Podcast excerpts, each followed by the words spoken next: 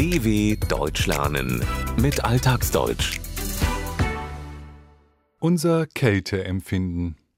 Alle Menschen frieren, egal in welchem Erdteil sie leben. Gänsehaut und klappernde Zähne sind sicht- und hörbarer Ausdruck, wenn jemand vor Kälte zittert. Die Umgangssprache hat für Frierende ein Wort. Frostbeulen. Mir wird immer an den Ohren schnell kalt. Also als erstes wird meine Brust kalt, dann äh, meine Hände, dann meine Beine und dann mein Kopf. Es gibt viele Feststellungen über das Frieren, zum Beispiel diese. Jungen und Männer sind gegenüber Kälte unempfindlicher als Mädchen und Frauen. Fett schützt vor Kälte. Ab einer bestimmten Temperatur friert jeder. Manche dieser Feststellungen sind wahr, andere dagegen sind sogenannte Ammenmärchen, erfundene Geschichten, die seit Jahrhunderten weitererzählt werden. Die Aussagen der beiden zehnjährigen Jungen machen deutlich, jeder friert auf seine eigene Art und Weise.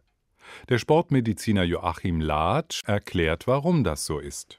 Jeder Mensch hat Wärme und Kälte, Sensoren, hat Fühler in der Haut, die die Temperatur wahrnehmen. Diese Temperatur wird von jedem Menschen anlässlich der Verteilung dieser Sensoren oder dieser Fühler unterschiedlich wahrgenommen.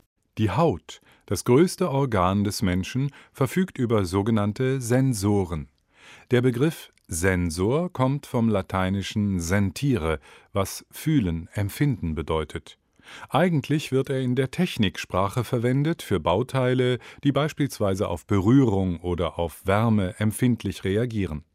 Bei Menschen sind diese Stellen individuell anders verteilt. Bei dem einen sitzen in den Ohren viele Fühler, die die Empfindung kalt wahrnehmen, bei anderen wiederum sind an den Ohren weniger Sensoren und mehr anderswo am Körper. Außerdem haben Menschen unterschiedlich viele Sensoren. Joachim Latsch erklärt warum. Also es kann gut sein, dass der eine mehr Fühler für die eine Wärme oder Kälte hat und der andere weniger. Das heißt, hier ist allein schon durch die Laune der Natur, wenn man so möchte, durch Vererbung etc. eine äh, unterschiedliche Wahrnehmung gegeben. Also genau wie jeder Mensch unterschiedlich große Füße hat möglicherweise, hat einer mehr von diesen Sensoren, der andere weniger. Ob jemand schnell oder nicht so schnell friert, ist genetisch bedingt und wird von Eltern auf Kinder vererbt. Warum das so ist, ist, wie es Joachim Latsch formuliert, eine Laune der Natur. Dieser Begriff wird in der Umgangssprache oft verwendet für etwas, das keinen tieferen Sinn hat. Die Natur verhält sich so launisch und unberechenbar wie mancher Mensch. Etwas aber ist bei allen Menschen in etwa gleich, egal ob sie im Süden oder im Norden, in der Sahara oder in Grönland leben, die durchschnittliche Körpertemperatur. Wir haben alle etwa eine Körperwärme von 36,5 Grad. Das schwankt je nach Mensch.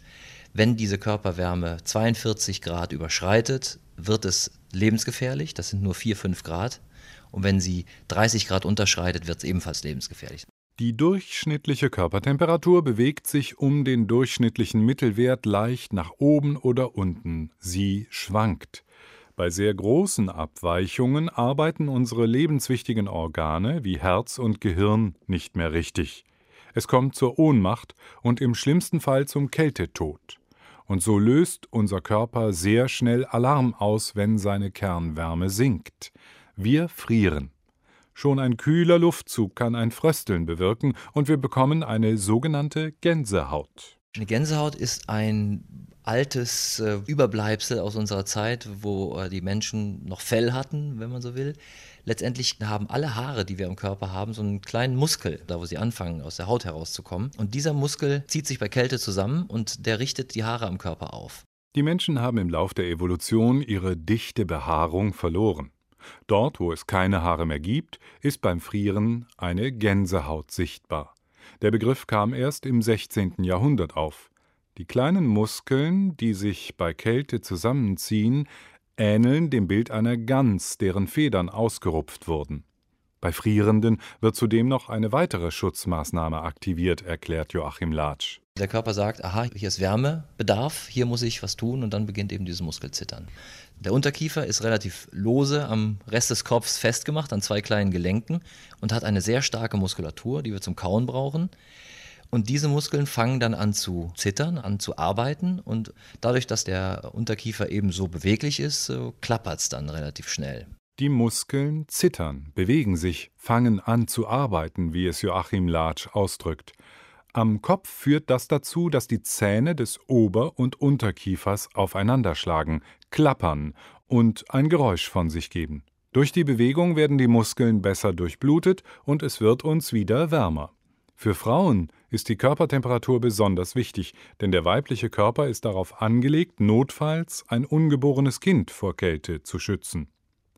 Die Feststellung, dass Frauen leichter frieren als Männer, stimmt, denn Frauen verfügen in der Regel über eine geringere Muskelmasse als Männer. Sie macht bei ihnen etwa 25 Prozent des Körpers aus, bei Männern durchschnittlich 40 Prozent. Je mehr Muskelmasse ein Mensch hat, desto weniger friert sie oder er. Die volkstümliche Meinung aber, dass diejenigen, die redensartlich Speck auf den Rippen haben, also etwas dick sind, besser gegen Kälte geschützt sind, stimmt nicht. Mollige könnten vielleicht ein, zwei Grad mehr an Kälte aushalten als dünne, mehr aber nicht, sagt Joachim Latsch. Menschen, die sehr kälteempfindlich sind, werden umgangssprachlich Frostbeulen genannt. Ihnen gibt der Sportmediziner einen ganz einfachen Tipp. nicht äh, Fett anfuttern, sondern bewegen. dw.com/alltagsdeutsch